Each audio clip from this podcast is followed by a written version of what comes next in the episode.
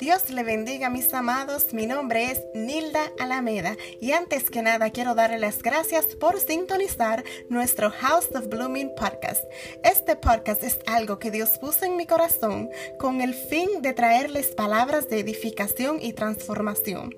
Todo lo que estaré compartiendo con ustedes son experiencias y vivencias que me han ayudado a florecer tanto personalmente como espiritualmente. Espero que me acompañen en esta travesía y que cada cada una de las experiencias y vivencias aquí compartidas los lleven a ustedes también a florecer en todas las áreas de sus vidas.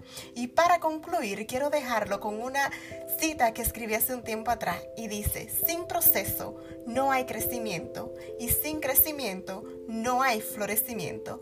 Dios te bendiga. Hasta la próxima.